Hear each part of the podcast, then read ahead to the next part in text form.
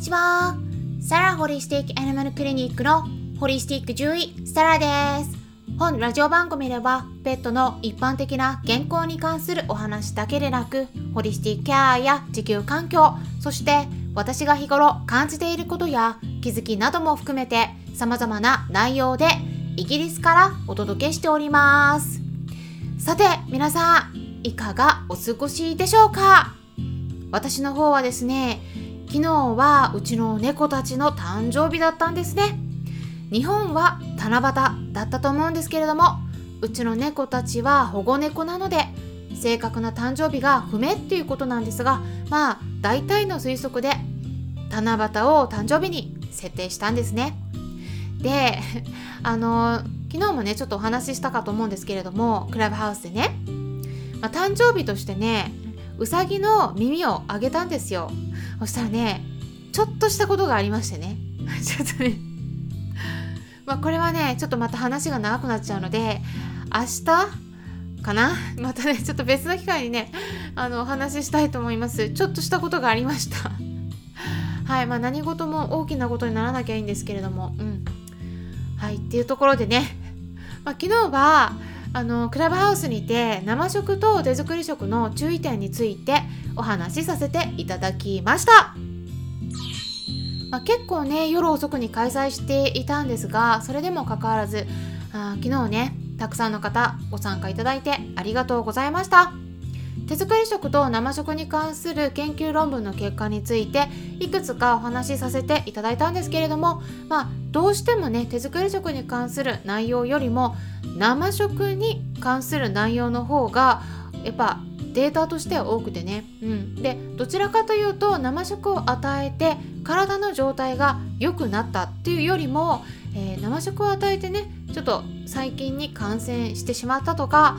便の中身を検査したらサルモネラ菌が検出されたとか、えー、そしてねそこから人に感染したことが疑われる例が、えちょっと見つかったとかね、うん。まあ、イギリスでもねちょっと最近、えいろいろちょっと出てきちゃったので、えそんなお話もしないといけないなと思ったのでね、まあ、聞いていてもあんまりあの楽しくもない内容だったかもしれないんですけれども、えとってもね重要なことだったので興味のある方に少しでもお話できたらと思ってね、うん、聞いていただいてよかったかなと思っていますでそちらの内容は公開収録させてもらってたんですけれども、えー、また別の機会に一部まあ、この場でも皆さんにお届けしたいと考えていますので、え知りたい方はね、是非楽しみにしておいてください。えこのままね、引き続きこのラジオ番組音声配信を聞いていただければ、えー、そのうち聞けるんじゃないかと思います。さてですね今回は先日いただいたご質問にお答えしたいと思います。YouTube 登録者の1000人突破記念ということでライブをした際にいただいたご質問が結構ありましてね、えー、ちょっとねその時に全部お答えしきれなかったので今回ね優先的にそちらのご質問にお答えしていきます。で猫ちゃんに関するご質問だったんですけれどもワンちゃんにも少し当てはまる内容になりますのでワンちゃんの飼い主さんにとっても参考にしてもらえたら嬉しいです。いただいたご質問はこんな感じでした。文章をそのまま読み上げていきますね。YouTube 登録1000人突破おめでとうございます。いつも勉強になり救われることも多くとても感謝しています。ホリスティック医療が広がることを願っています。今日は飼い猫の目についての質問させてください。三毛猫12歳メス。2歳から完全室内暮らし。今年になってから右目だけ涙目になることが多くなりました。かゆがることもなくただ涙目が溢れてきます。一度受診して抗生剤入りの目薬もらったのですが改善しません。ネットで調べたら赤茶色の涙液とたまに同色の目やにが出る微類管閉塞の症状に類似しています。涙腺部分を触診したら左より右が少し硬くなっている気がします。今はこまめに拭き取っていますがたまに目やにが粘膜みたいなものがついて取れにくく数日こびりつくことがあります。手術以外でレメディやサプリも含めてビルイ管の詰まりを改善するお薬や方法はありますでしょうか？どうぞよろしくお願いいたします。大隅朝へということだったんですけれども。はい。猫ちゃんの片目だけ涙目になってしまうっていうことですね、まずですね猫ちゃんの場合はねやっぱ感染症が多いんですけれどもね。ただ同居の子がいなくて、えーと、ずっと室内外っていうことだとねまあ可能性は少ないんだけどでもねゼロじゃないんですね。あの時々、えー、飼い主さんご自身が保護猫活動されてたりとか、えー、お外の猫ちゃんを触ったりするような場合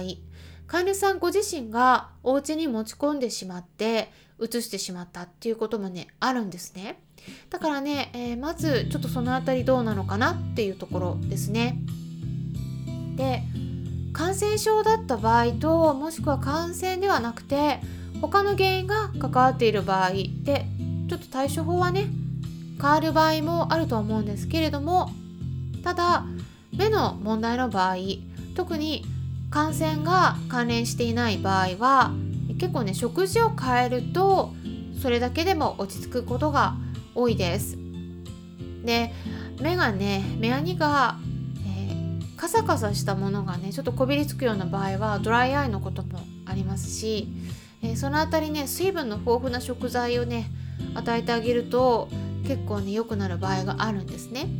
あとは感染症の場合ね免疫の状態を良くしてあげることがとても重要です。でその上でね食事を変えてみたり栄養をサポートするようなサプリメントを与えてあげるっていうことで改善する場合もあります。まあ、例えば粘膜の免疫を良くしていくのに、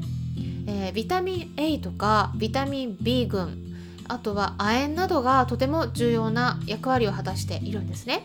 なのでその辺りの栄養状態を良くしてあげること。例えば食材で補うとしたらまあレバーとかねあのハツとか卵とか卵の卵黄とかね特に、まあ、その辺りでちょっと与えていくといいんじゃないかなと思いますね。うん、生食としてね与えてもいいんだけど、まあ、感染してる可能性があるのと12歳っていうことでちょっとセニアになってるのでまあ加熱してあげた方が安心かなと思うんですね。で加熱の方法は蒸すとか茹でるこちらのねどちらかがいいかなと思うんです。えー、卵の場合はあのまあそれでなくてフライパンに少しだけお水を張ってえそこに卵を落として割ってね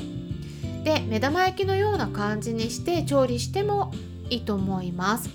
まあ卵白の部分もね熱を加えた状態であればそのまま一緒に与えても OK です。卵に関しては昨日の配信でもちょっと説明していますのでもしも興味がありましたら昨日の配信も合わせて聞いてみてください。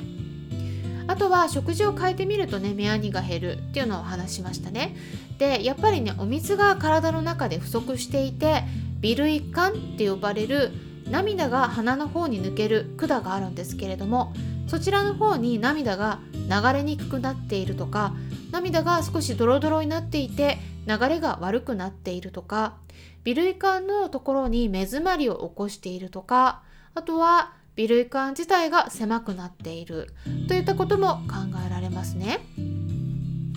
もしもいわゆる担当種っ